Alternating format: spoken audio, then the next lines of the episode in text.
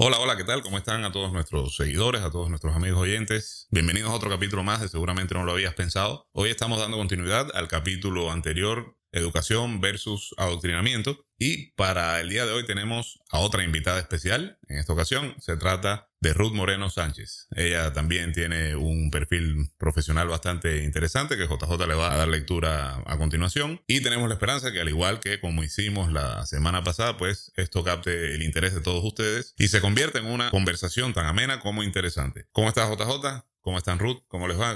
Les doy chance para todas las presentaciones del caso. ¿Qué tal Alejandro? ¿Cómo estás? Sí, efectivamente, hoy tenemos a otra invitada muy especial, en este caso, como bien mencionaste, Ruth Moreno Sánchez. Ruth es licenciada en letras, egresada de la Universidad Católica Andrés Bello, en Venezuela. Posee una maestría en lingüística aplicada a la enseñanza del español como lengua extranjera de la Universidad Europea del Atlántico, en España. Es docente de lengua y literatura, lleva en este campo más de ocho años. Actualmente está incursionando en la enseñanza del español a extranjeros. Posee dos proyectos asociados a la educación, dirigidos ambos a la enseñanza de la lengua española desde una perspectiva cultural. A Ruth, pues en sus tiempos libres le encanta escribir y componer canciones. Particularmente debo manifestar que ya la conozco de hace bastante tiempo y pues sé que este perfil profesional, además de lo específico y dedicado que es al tema, se queda corto, ¿no? Para lo que vamos a tratar hoy día. Creo que hay mucho que trabajar el día de hoy. Creo que hay mucha información que extraer y debatir. Así que espero que esto le resulte de, de gran interés a todos nuestros oyentes. ¿Qué tal, Ruth? ¿Cómo estás? Buenas tardes. Hola, ¿qué tal? ¿Cómo están? Alejandro, JJ. Bueno, es un placer para mí, la verdad, y, un inmenso honor hablar sobre este tema. Y creo que no solo lo creo, lo vivo, lo, lo predico. Creo que la educación es, es un aspecto fundamental en la sociedad y que tiene además implicaciones interesantes, implicaciones que vale la pena discutir, que vale la pena explorar. Bueno, entonces sí, es, es un gusto para mí estar, estar con ustedes acá. Tuve la oportunidad de escuchar el capítulo anterior, muy, muy interesante. Y bueno, la verdad es que creo que es, es un tema que nos convoca. Nos convoca porque creo que habría una pregunta pertinente de bueno, hasta qué punto la educación es adoctrinamiento y en qué punto se separa el adoctrinamiento de la educación sea, creo que son preguntas pertinentes que hay que hacer y yo quisiera comenzar pues apartando la esfera de la realidad de lo ideal y porque creo que hay dos esferas cuando hablamos de educación, está la esfera ideal y está la esfera real. Creo que en la esfera ideal la educación es la antítesis del adoctrinamiento y por otra parte se encuentra la esfera de lo real, donde la educación tiene un componente, yo diría un vergonzoso 80% de adoctrinamiento. Creo que el adoctrinamiento eh, parte de verdades absolutas y dirige esas verdades absolutas y las desarrolla en tanto que ideas que, que se convierten en repeticiones. Entonces, la educación en su, en su aspecto ideal no parte de verdades absolutas, sino de incógnitas absolutas, de, inquietudes, de desconocimientos y procura ir construyendo el conocimiento sobre la base de, lo que tiene el, enseñante y lo que posee también el que va a ser enseñado. O sea, son, son dos perfiles ahí que construyen el conocimiento en conjunto. Entonces, el adoctrinamiento, en cambio, tiene este aspecto, esta arista de, de ser como muy taxativo, de ser absolutamente absoluto, y valga la, redundancia, y no da espacio y no da cabida al cuestionamiento, no da cabida al, crecimiento y a la construcción de un conocimiento porque el, conocimiento ya está. Y eso se ve mucho en, en la educación en el aspecto real, en el aspecto de lo que ocurre verdaderamente. Está el profesor que tiene la verdad absoluta, están los sistemas educativos que tienen la última palabra en cuanto a la conformación de las asignaturas, del, del pensum, y no hay cómo rebatir eso, no hay cómo cuestionarlo, ¿no? porque es que así se han hecho siempre las cosas. Entonces, bueno, esa sería como una primera, una primera definición de, de términos. Recuerdo también que algo que había salido de alguna manera a la palestra, creo que es inevitable cuando hablamos de educación, que converjan no solamente la, educación formal, sino también la educación de los padres, ¿sí? la, la paternidad y cómo la paternidad puede en algunos casos ser adoctrinante, ciertamente. ¿Cómo puede uno dejar esto atrás o cómo puede uno no ser adoctrinante como padre? Porque la línea verdaderamente es delgada. O sea, creo que hay, hay cuestiones en las que es necesario que exista hasta cierto punto una una coerción, es necesario que exista un, creo que así es un ejemplo del, del padre que iba conduciendo este carro y este ejemplo que... Ah, el capítulo pasado, claro, sí, sí, sí, sí. Correcto. De, este, de este padre que iba conduciendo el carro y la niña que le pregunta está en, unas curvas y, la niña le pregunta y, pregunta y pregunta y pregunta y pregunta. Yo analizaría el, el, caso desde más atrás porque la niña pregunta tanto. Quizás eh, es su forma de ser o es que en ocasiones anteriores no le responden o que está acostumbrada siempre a que el, papá le responda con mucho detalle y en ese momento no. Quizá la respuesta del, del, del papá diciéndole en este momento estoy manejando, eh, estoy un poco ocupado habría sido suficiente, no, lo sabemos, es decir, estamos, hipotetizando, ¿no? Obviamente. Pero si vemos que pese al adoctrinamiento casi inseparable del ejercicio de padre, podría uno hacer un ejercicio también de, indagar, de indagar en los roles, de indagar en, ok, porque el, rol del padre, uno dice, es el que sabe, pero realmente sabe, ¿qué sabe? O sea, sabe su experiencia, sabe su, su vivencia, está en sus zapatos, pero no está en los zapatos de su hijo. No conoce quién es su hijo realmente, no está dentro de su hijo para saber. Entonces, eh, el padre le dice lo que cree que es mejor desde su perspectiva. Y esa perspectiva es válida hasta que la imponemos. Entonces, cuando hay la imposición o cuando mi postura y mi experiencia es la, la seña para decirte cómo son las cosas, ahí hay un dogma, ahí hay, por lo tanto, un adoctrinamiento si en lugar de eso eh, camináramos hacia, ok, esta fue mi experiencia y la experiencia me ha dicho que el camino de esta forma podría traer estas consecuencias. Pero al final es tu decisión. ahí es distinto. Es distinto, es diferente aproximarse a, a la crianza de los hijos desde esa alternabilidad, desde ese desplegar, muy bien, esta es mi vida, esta fue mi experiencia, esta fue mi historia, la tuya no tiene por qué ser así, ni siquiera si tomas las decisiones que yo creo que estás tomando, ni, siquiera así. Entonces, sí creo que mientras no hay un ejercicio de, de autoconocimiento, y esa es una palabra que a mí me gusta mucho, no porque suene bien, sino porque creo que es indispensable en, en, nuestro ejercicio como docentes, como padres, como instructores de otros. Creo que mientras no haya ese ejercicio de autoconocimiento, vamos a tener la tendencia y vamos a, caer en el automatismo del dogma y del adoctrinamiento, que a fin de cuentas el adoctrinamiento es como un modo automático de pensar. Es más fácil, es, es más sencillo. O sea, ponemos modo automático, están ahí todos los esquemas dados y lo que hacemos es encenderlos y operamos en automático. Esa es la, la, la visión que tengo regularmente de la diferencia que hay entre educación y adoctrinamiento y cómo podría desde la desde la paternidad, cómo podría superarse o cómo podría llevarse una crianza sin adoctrinamiento. Correcto. Eh, pero en estos casos, bueno, retomando el ejemplo que, que trajiste a colación, que fue el que puse la semana pasada, en, este, en un ejemplo como ese, más bien yo diría que se trata de una experiencia, no, tanto de una, una, intención de adoctrinar en ese momento, sino de simplemente dar una orden para que se cumpla ¿Cómo encaja esto dentro de la educación? Pues, por ejemplo, en el ámbito militar, entonces, hay una frase muy conocida que las órdenes se cumplen y después se discuten. es un poco hace referencia al hecho de que hay cosas que se tienen que hacer, eh, digamos, porque ya vienen ordenadas desde la, desde la jerarquía. Porque ya vienen ordenados, porque ya vienen ordenadas desde la jerarquía más alta, que se supone que son ellos los expertos en estrategia militar y son los que más saben, ¿no? Hay que ver si es así en realidad, ¿no? Pero eso es lo que, eso es lo que se da por sentado.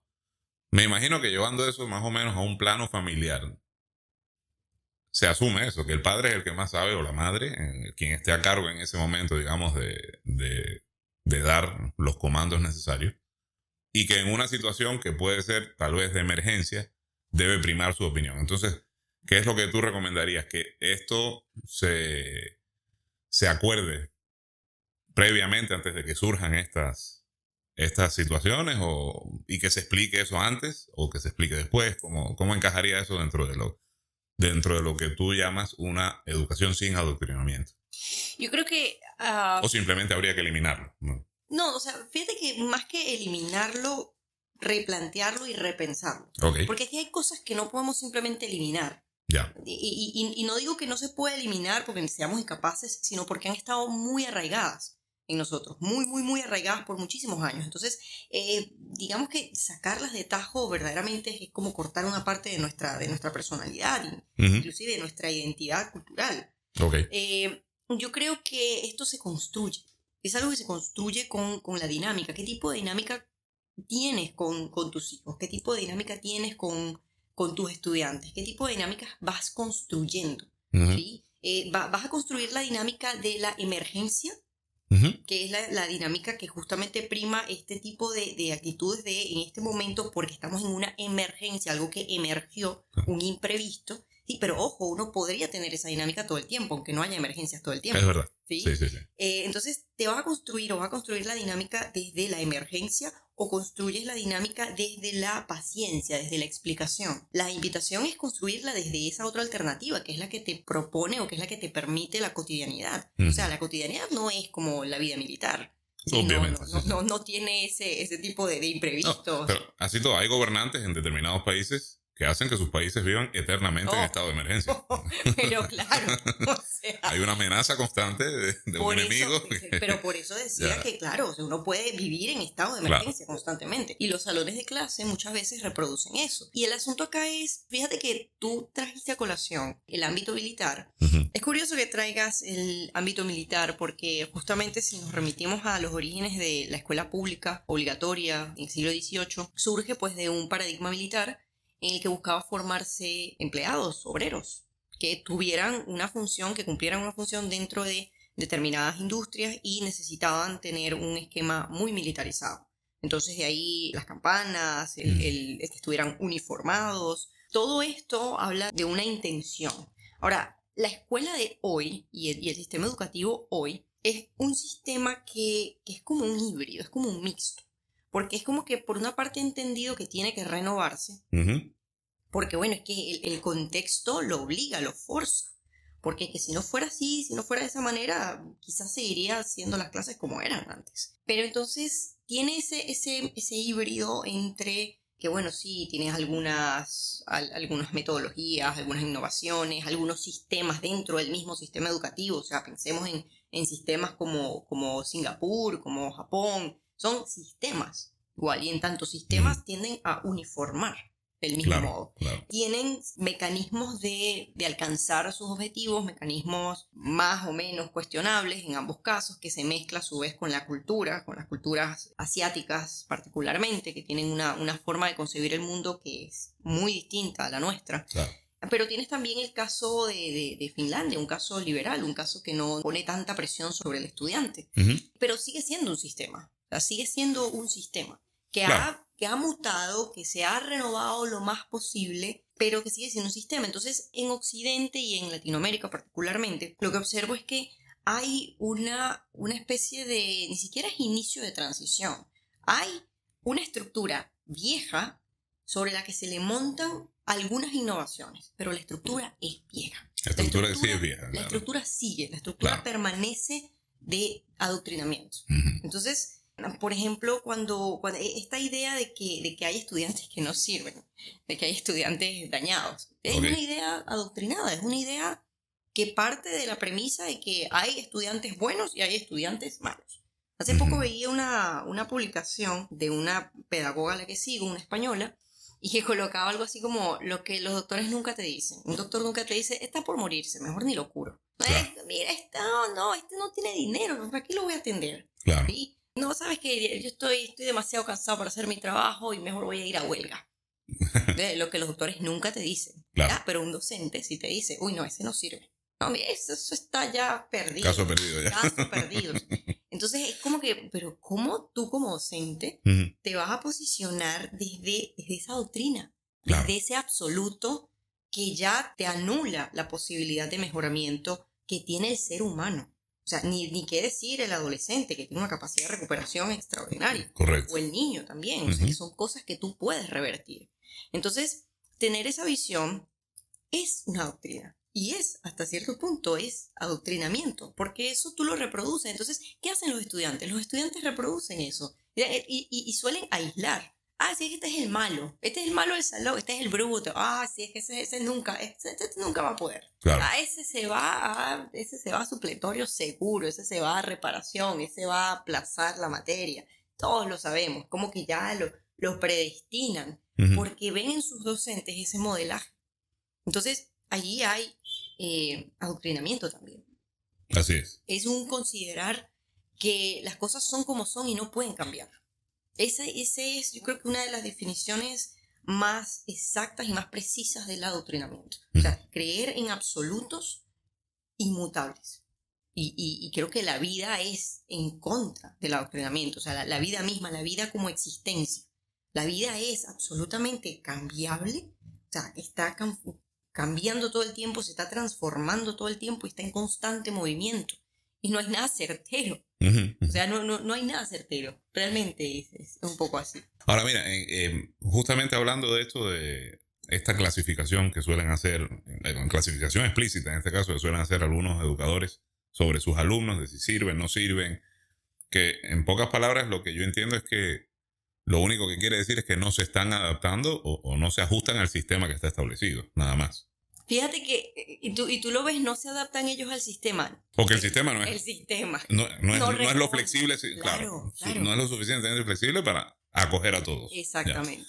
Ahora, ¿cómo se obraría? Porque hay, hay un detalle, ese sistema le llama educación a una cosa y está dejando por fuera también otro tipo de conocimiento que tal vez es necesario, pero no se está impartiendo en las escuelas, en ningún centro educativo. Y bueno, ahora gracias a la tecnología tal vez lo podemos encontrar en línea, pero tiene que haber un, un interés propio que por lo general tampoco en estos centros educativos no te, eh, no te informan sobre, sobre estas cosas nuevas o cualquier elemento nuevo, cualquier conocimiento nuevo o diferente que puedas adquirir. Supongamos algo como el arte.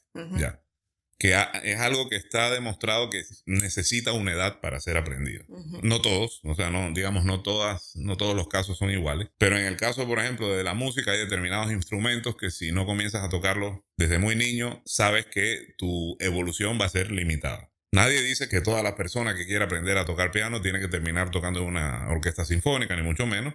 Pero hay gente que puede tener esa aspiración, pero recién le surgió esa aspiración a los 20 años. Entonces ya es un poquito tarde Ya. Para, para ese objetivo. ¿Cómo logras hacer que algo así funcione sin un sistema?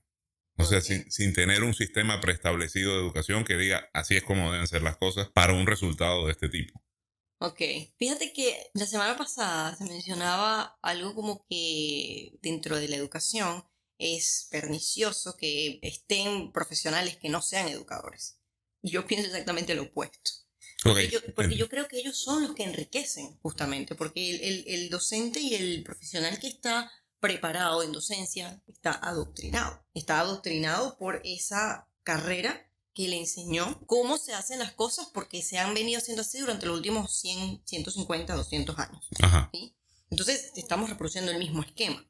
Cuando tú insertas un profesional que no pertenece a la, a la docencia con el título, por llamarlo de alguna manera, crea nuevos caminos, crea nuevos, nueva, construye cosas distintas, porque no tiene la visión sesgada, la visión limitada que tiene el que solo se ha formado en docencia toda la vida, todo el tiempo y todo es docencia, docencia, docencia, come, desayuna, almuerza, cena, o sea, pe- pero espérate, La, no- la docencia necesita nutrirse de un ser humano. Necesita que haya allí un ser humano con sus propios intereses, con, con sus, con sus habilidades potenciadas en otras cosas, que vengan entonces a alimentar o a echarle un poco de, de- de aire y, y a insuflar el fuego del aprendizaje.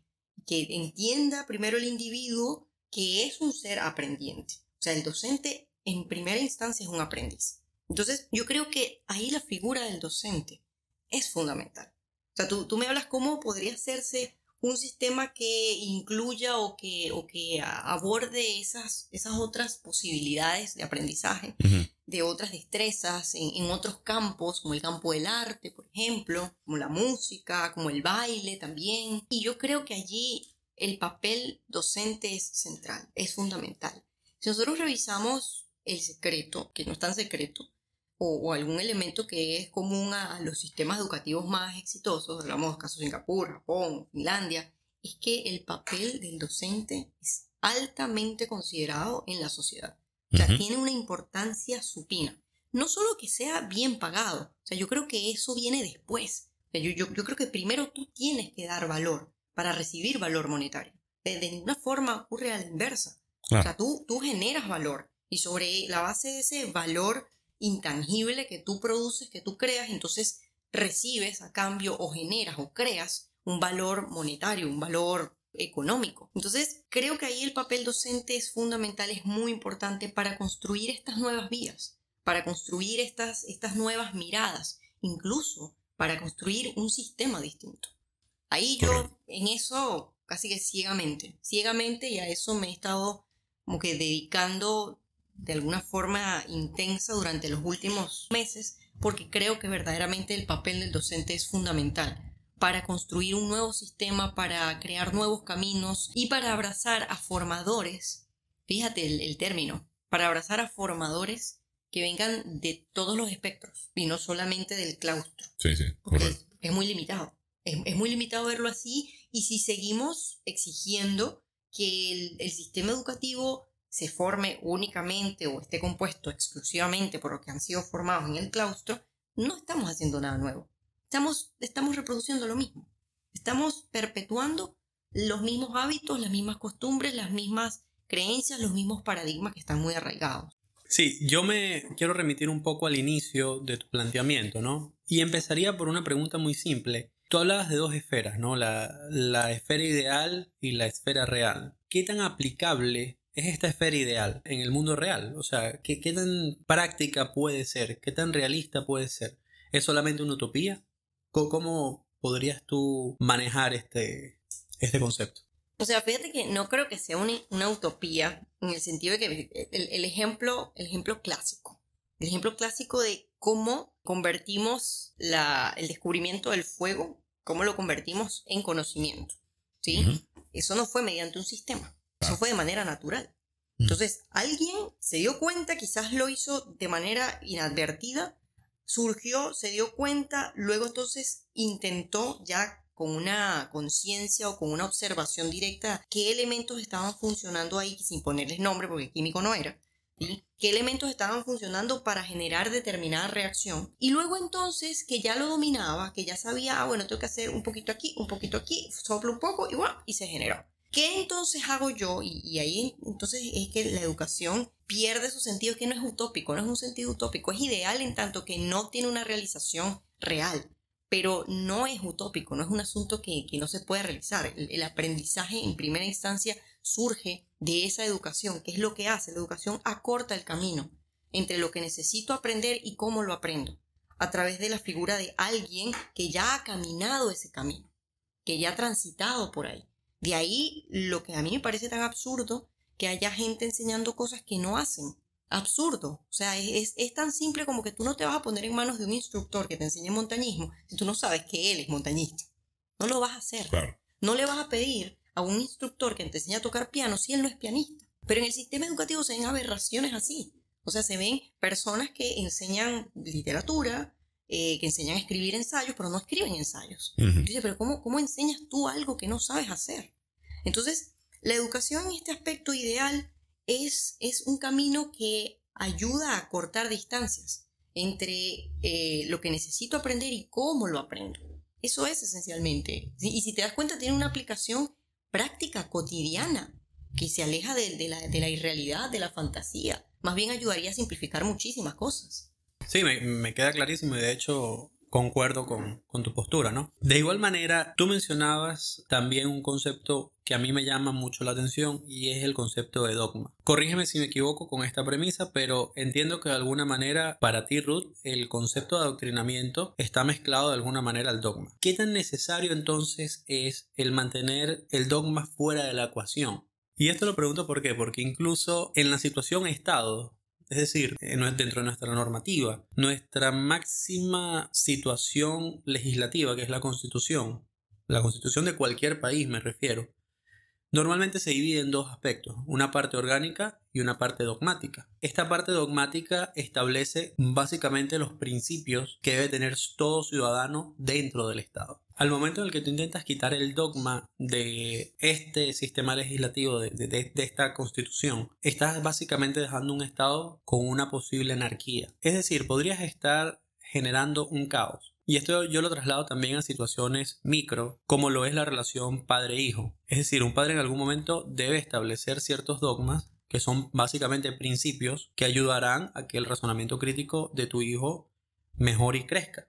Es decir, en, algún punto puede ser necesario. Empezando por situaciones como el respeto, por dar lo más banal. ¿Cómo, cómo podemos nosotros entonces separar el dogma o el adoctrinamiento en, alguna medida de la educación como tal, si es que se puede? Lo que pasa es que tú aludes, de que me, llama la atención, tú aludes a, esta conformación jurídica y mm, realizas una analogía con el, papel del padre. Pero también caes en, en una hipótesis, porque no lo sabes, porque no vivimos en esa sociedad. No sabes qué pasaría en la sociedad si se sustrajera el aspecto dogmático. No lo sabes. Y yo creo que ese, ese pensar en que, bueno, pero es que el pasado nos dijo cómo, claro, había un pasado caótico, un pasado donde nuestro conocimiento propio, nuestro conocimiento de nuestro cuerpo, de nuestra mente, de, nuestras emociones, de, nuestra, de nuestro mundo, de nuestro entorno, de, la sociología, de, la relación con otras personas, no estaba ni remotamente formado como está hoy. Y en esas sociedades, si hablamos sociedades tribales, fue necesario implantar ese tipo de, de exigencias, fue necesario, fue obligatorio, fue preciso para marcar un poco de orden dentro del caos que era ese ser humano medio bestia, poco humano tal como nos concebimos hoy. Entonces, el planteamiento o, la creencia de que, bueno, es que si quitamos la parte dogmática, si quitamos ese aspecto, entonces, bueno, el caos, porque miramos para atrás, pero que eso nos va a devolver a un estado animal necesariamente, o sea, eso, eso es un tanto hipotético. A ver, sí, tu planteamiento de que puede ser hipotético tiene algo de lógica, ¿no? Pero efectivamente tú lo traías a colación el tema de una situación histórica. Los humanos primitivos, los humanos más bestias, como tú bien lo definiste, porque me parece que es el concepto más adecuado, tendían a reconocer derechos entre ellos que no estaban escritos. ¿ok? Dígase el reconocimiento de la propiedad hasta este árbol llega mi límite, es mi territorio y a partir de este árbol es tu territorio. Si tú lo pasas, tenemos problemas. En el momento en el que uno estaba frente al otro, respetaban su vida en ciertas condiciones o en su defecto atentaban en contra de ella en otras tantas. Partiendo de eso, el ser humano naturalmente se creó o manifestó ciertos dogmas, ciertos principios, que son respetos a derechos fundamentales. ¿Qué pasa? Al momento de ser principios tan limitados, tenía sociedades o culturas, para no llamarlo sociedades, culturas en las que había mucho conflicto, en las que había muchas traiciones, en las que había muchas guerras, muchas peleas entre ellos por dominar cualquier cosa por una mujer, por lo que fuese, por comida. Y a medida que estos principios se fueron agregando, es decir, la especificación de los principios, estos problemas dejaron de ocurrir. Llegaron hasta un punto en el que estos principios eran aceptables y comenzaron básicamente a partir de allí a crear una organización, o sea, a organizar lo que estos principios habían establecido si esto trajo cierta evolución a la sociedad, ¿cómo es que el quitarlos no nos, no nos va a traer a nosotros nuevamente el hecho de que una persona que por naturaleza es ambiciosa, un ser humano por naturaleza es ambicioso, pueda trastocar el pensamiento de la ambición e intentar sobreponer su derecho sobre el del otro? Es decir, si ya el derecho a la propiedad no está protegido, y esto ha pasado en, sociedades, por ejemplo, como la sociedad venezolana, se limitó el derecho a la propiedad a un punto en el que las invasiones dejaron de ser delito, las personas invaden las casas y no hay cómo sacarlas. Entonces, eso es un ejemplo claro de que si tú quitas el derecho, si tú lo limitas, si vuelves a una situación un poco más primitiva. ¿Cómo podemos nosotros pensar entonces que no va a tener ningún tipo de consecuencia el no expresar cierto adoctrinamiento o cierto dogma? Porque es que la palabra clave, y dije que la iba a usar algunas veces, es autoconocimiento. Es, es la palabra clave. O sea, si vemos los ejemplos y vemos la línea del tiempo que tú muy bien has dibujado, esa línea del tiempo habla de seres humanos que necesitaron una fuerza externa para encaminarlos y encauzarlos. ¿sí? Necesitaron de esa fuerza externa para que ciegamente entonces ellos empezaran a comportarse de cierta y determinada manera. No partía de su conocimiento, no partía de su voluntad, partía de una necesidad externa de que existiera algo que, los obligara y los forzara a convivir entre ellos. Gracias a eso, y eso yo no lo voy a negar y no voy a decir, no, es que eso hay que derribarlo, no. Gracias a ello, hoy hemos podido alcanzar distintos estados, otros estados de conciencia.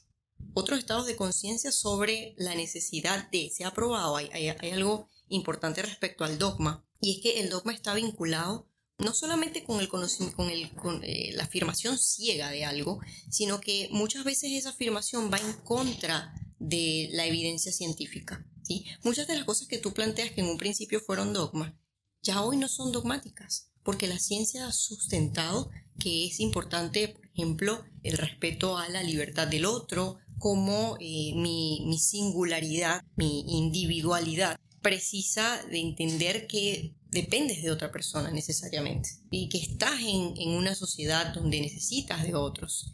Y eso entonces es lo que quita o, o, despoja al dogma de su carácter. Ya se convierte en un hecho que está corroborado por la ciencia. Es necesario para que vivamos en una sociedad, es necesario tener determinadas conductas, determinados patrones. Ya no es por la fuerza, por afuera, que, que me están forzando a mí a cumplir con ciertas cosas, sino que ya hay además un sustento científico que me dice, muy bien, esto es necesario llevarlo de esta manera, esto es importante. Cuando tenemos esa luz, ese conocimiento, esa iluminación, que gracias a la ilustración viene, cuando tenemos esa iluminación, ya es distinto, ya hay un cambio de paradigma, ya no es el, la bestia domesticada que hace porque se ha acostumbrado, ya es el ser humano consciente que con el conocimiento de, muy bien, yo tengo ciertas libertades para hacer y estas libertades me llevan a mí a respetar las libertades del otro, porque el otro es tan individuo como yo y tiene las, las mismas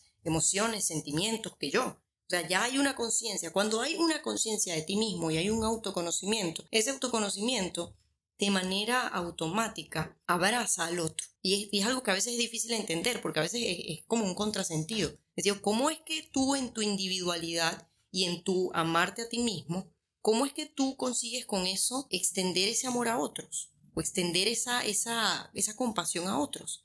Porque el asunto es que cuando tú te conectas contigo mismo, entiendes que el otro es como tú y ahí entonces creas una dinámica distinta. Justamente de ese planteamiento tengo dos preguntas, ¿no? Una de ellas surge con el ejemplo que tú das de libertad. Si, si, el dogma del concepto de libertad, por ejemplo, se hubiese detenido, ¿cómo nosotros hoy día pudiéramos pelear, discutir o debatir temas delicados que también están asociados a la libertad, como por ejemplo la decisión de abortar, que está en, algunos planteamientos legislativos, la decisión de poder tener derechos civiles para personas homosexuales, la decisión de poder consumir ciertas sustancias, como por ejemplo la marihuana, y que día a día siguen habiendo personas que hacen frente o hacen resistencia a esto, ¿ok? Porque su dogma sigue siendo el de hacer la resistencia y es una mayoría bastante grande. Por el contrario, como el dogma de estas otras personas que creen que su libertad vale más que cualquier otro derecho, atropellan otros dogmas, y me refiero a los radicales básicamente,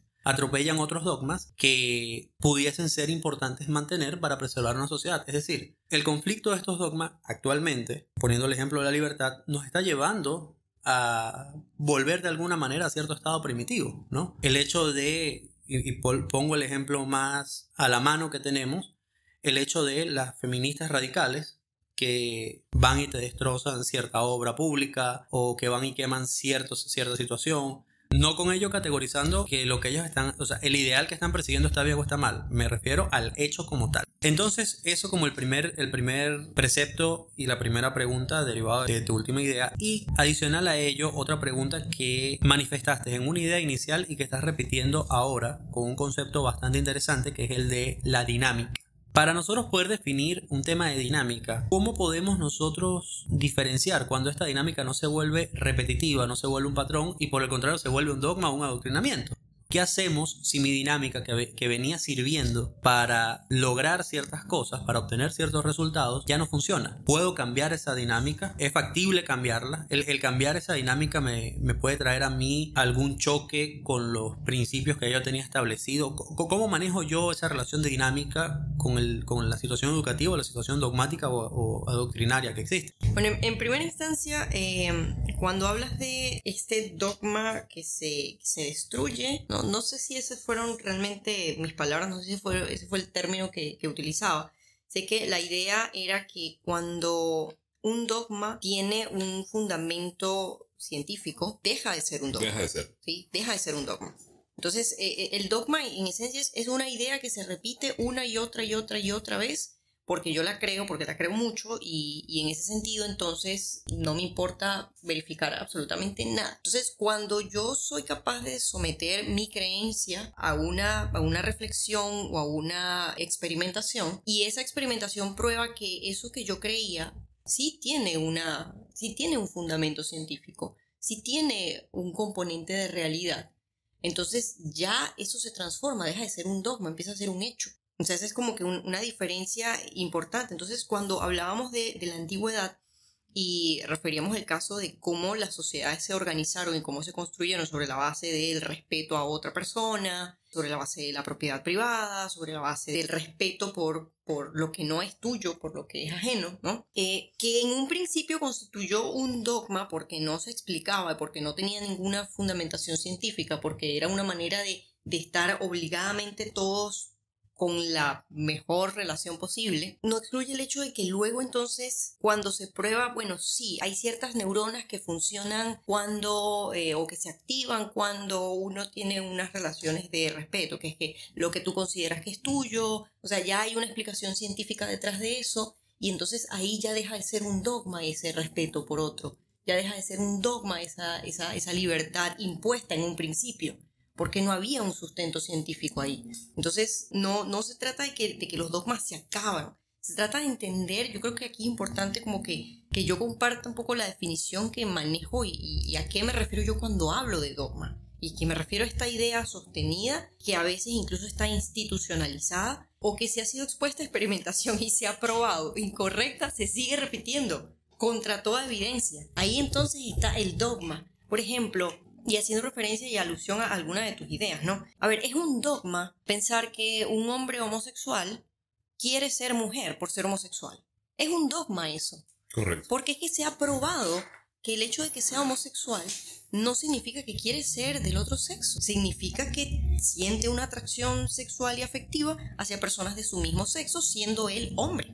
O sea, eh, ahí, fíjate que esa idea es, dogmática. Esa idea es dogmática. ¿Cuál crees que haya sido tú un periodo en el cual la educación haya funcionado de una manera más cercana al ideal que tú piensas que deba aspirar el día de hoy, por lo menos? Mira, yo no, no hablaría de un periodo, sino hablaría, sino, hablaría de, de, una situación. La universidad. La universidad es el perfecto ejemplo de la educación. si, te das cuenta, uno de los problemas que tiene la universidad para formar trabajadores. Es que su idea no es formar trabajadores, es formar pensadores. Exactamente. Y ese es el problema que tiene el, estudiante de la universidad, el universitario, cuando sale y se topa con el mundo y el mundo, pero se lo lleva, porque ha estado pensando, ha estado desarrollando conocimiento, ha estado, o sea, es, es algo que la universidad reproduce ese paradigma de la educación, de la educación como ideal, de la educación como la construcción de conocimientos.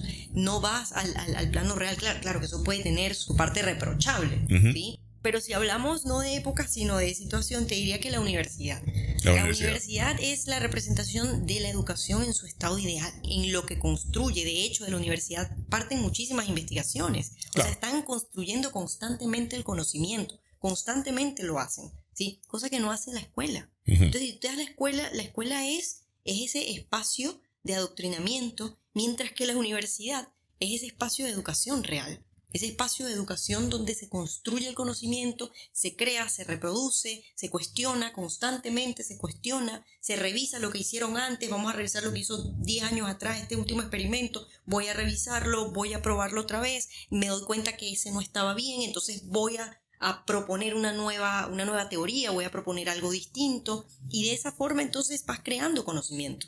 La universidad es ese espacio donde la educación tiene su realización ideal. Y yo creo que ahí radica un poco la causa de que haya cierto índice de deserción de los alumnos que pasan justamente de la enseñanza media a la educación superior, porque muchos han estado acostumbrados justamente a que los profesores les digan lo que tienen que hacer. Y cuando llega a un entorno donde te encuentras con la libertad de ser tú quien descubre el conocimiento, simplemente no sabes qué hacer. No sabes qué Y no tienes un método para eso. Ujú, Y- Porque no te han enseñado. Exactamente.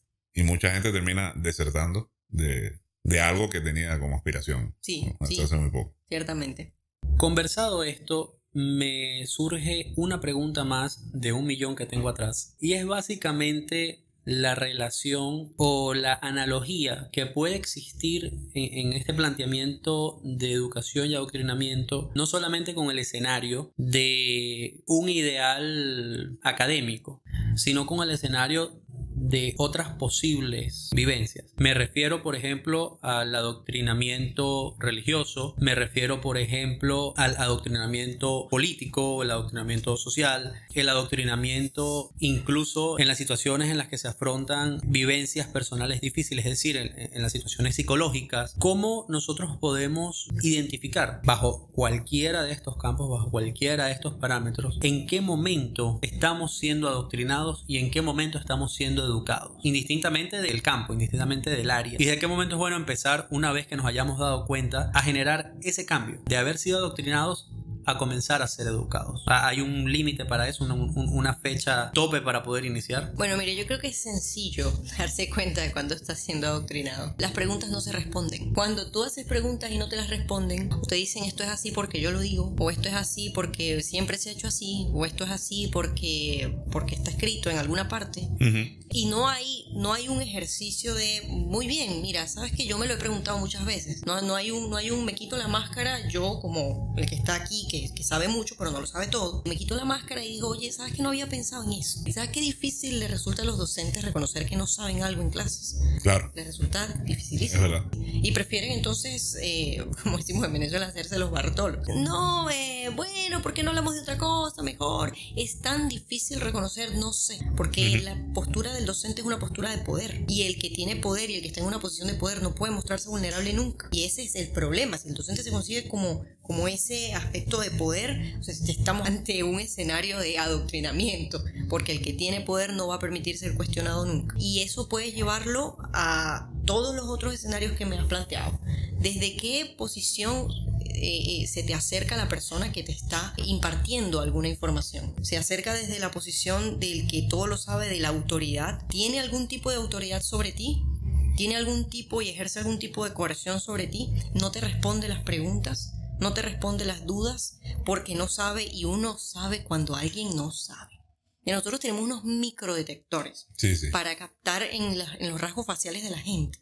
O sea, los captamos así. Sí, Cuando tú sabes que una persona no sabe, tú te das cuenta. Hay algo y no importa que tú no conozcas a esa persona, pero tú te das cuenta que esa persona no sabe. Entonces, cuando detectes que no te responden las preguntas porque no saben, porque no quieren, porque tienen una posición de poder que es más importante que el conocimiento, ahí estás ante una situación de adoctrinamiento, estás ante, ante un escenario de adoctrinamiento. Y yo creo que nunca es tarde, nunca es tarde para educarse uno a sí mismo. Y creo también que uno tiene sus, sus propios procesos. Hablemos de, de otra educación de la que no hemos hablado, educación financiera. Es tan importante Ujú. tan pero tan importante. La autoeducación financiera, como se le ha dado a llamar, yo creo que la autoeducación debería ser una consigna en todas partes y especialmente en el ámbito docente. Especialmente porque son ellos los que están enseñando, los que están desarrollando la mirada de la docencia para la docencia misma y de la educación para la educación misma. Lo que, lo que tú decías hace un momento, cómo la educación debe tener conciencia de sí misma y de la necesidad del cambio. Pero ¿y quiénes hacen la educación? Los docentes. Los docentes, claro. En esencia, los docentes, porque los demás son agentes externos que, bueno, tristemente, hablando del ámbito político, tristemente tienen una ascendencia nada, nada despreciable, aunque, aunque Mm. muy reprochable. Sí, porque las decisiones que toman son decisiones eh, inconscientes de la realidad que se vive en las aulas Claro. y de la realidad que existe y de cómo se ma- maneja además el conocimiento. de cómo se generan los, los procesos de aprendizaje, de cómo funciona el cerebro. O sea, hay una ignorancia profundísima eh, eh, por parte de quienes legislan y por parte de quienes toman decisiones y quienes dicen este va a ser el currículum que se va a estudiar. Una ignorancia gigantesca, ¿no? Entonces, de ahí que el momento de, de educarse uno a sí mismo, de educarse y de ir más allá de eso, de ese adoctrinamiento al que hemos estado expuestos por muchos años en muchos ámbitos, no solamente el, educativo desde el, desde el aspecto eh, formal, sino desde muchos otros aspectos, el, religioso, el político, el económico. El momento es, es hoy, el momento propicio es ahora, no hay, no hay una edad que sea más idónea que otra. Claro que hay edades donde quizás precisará ser un poco más conducido que en otras y conducido en el buen sentido, conducido en, muy bien, yo no tengo estas destrezas desarrolladas, entonces vamos a desarrollarlas. Y en el camino, entonces te voy mostrando esto, te voy mostrando este aspecto, te voy mostrando este, este asunto, esto que es tan importante. Yo, yo creo que ese, ese es como, o sea, eso podría responder. Sí, claro, me responde y, y me genera un millón de preguntas más ya tengo dos millones. Pero sí, sí, de verdad que me ha nutrido mucho la conversación del día de hoy. Creo que incluyo en, este, en esta afirmación también Alejandro. Creo que hemos llegado a un punto que nos ha permitido reflexionar y nos llena de nuevas ideas conforme al trato de cómo manejar la educación, ¿no? Cómo manejar la educación y cómo manejar eh, este concepto de adoctrinamiento, cómo despertar conscientemente de este evento. Quedo hambriento de preguntas, quedo lleno de expectativas, quedo a la espera, obviamente, de que efectivamente podamos tener nuevamente una reunión para tratar este tema o temas similares, la continuación, en algún momento. Sé que nuestros oyentes van a quedar con la misma expectativa, ya que pues se han, se han, desarrollado una cantidad de puntos importantes a considerar y que en definitiva nos van a ayudar a crecer como seres humanos, que es uno de los objetivos de este espacio. Por mi parte, creo que sería todo, agradeciéndote una vez más, Ruth, por estar con nosotros. Recuerden, por favor, seguirnos en nuestras redes sociales, en Facebook, seguramente no lo hayas pensado, en Instagram, no subguión pensado. De mi parte, hasta luego. JJ Vázquez. Alejandro. Sí, de mi parte también muchas gracias Ruth por haber estado presente el día de hoy. Y bueno, como dijo JJ, también me surgen eh, muchísimas preguntas más a partir de las respuestas que hemos recibido. Y sí, espero al igual que tú también JJ que el interés por este tema genere pues futuros encuentros también en los cuales podamos finalmente dilucidar eh, o dar respuesta a las otras interrogantes que se nos han quedado por ahí